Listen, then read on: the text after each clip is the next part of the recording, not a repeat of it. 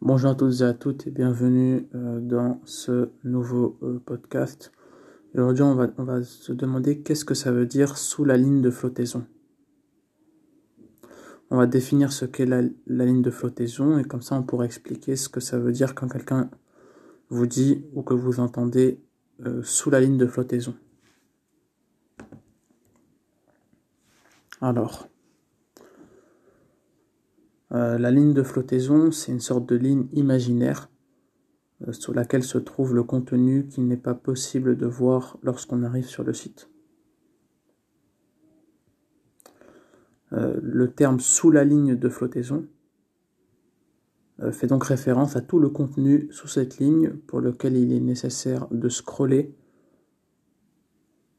c'est-à-dire de faire descendre en bas de bouger votre curseur pour euh, voir apparaître bah, ce contenu.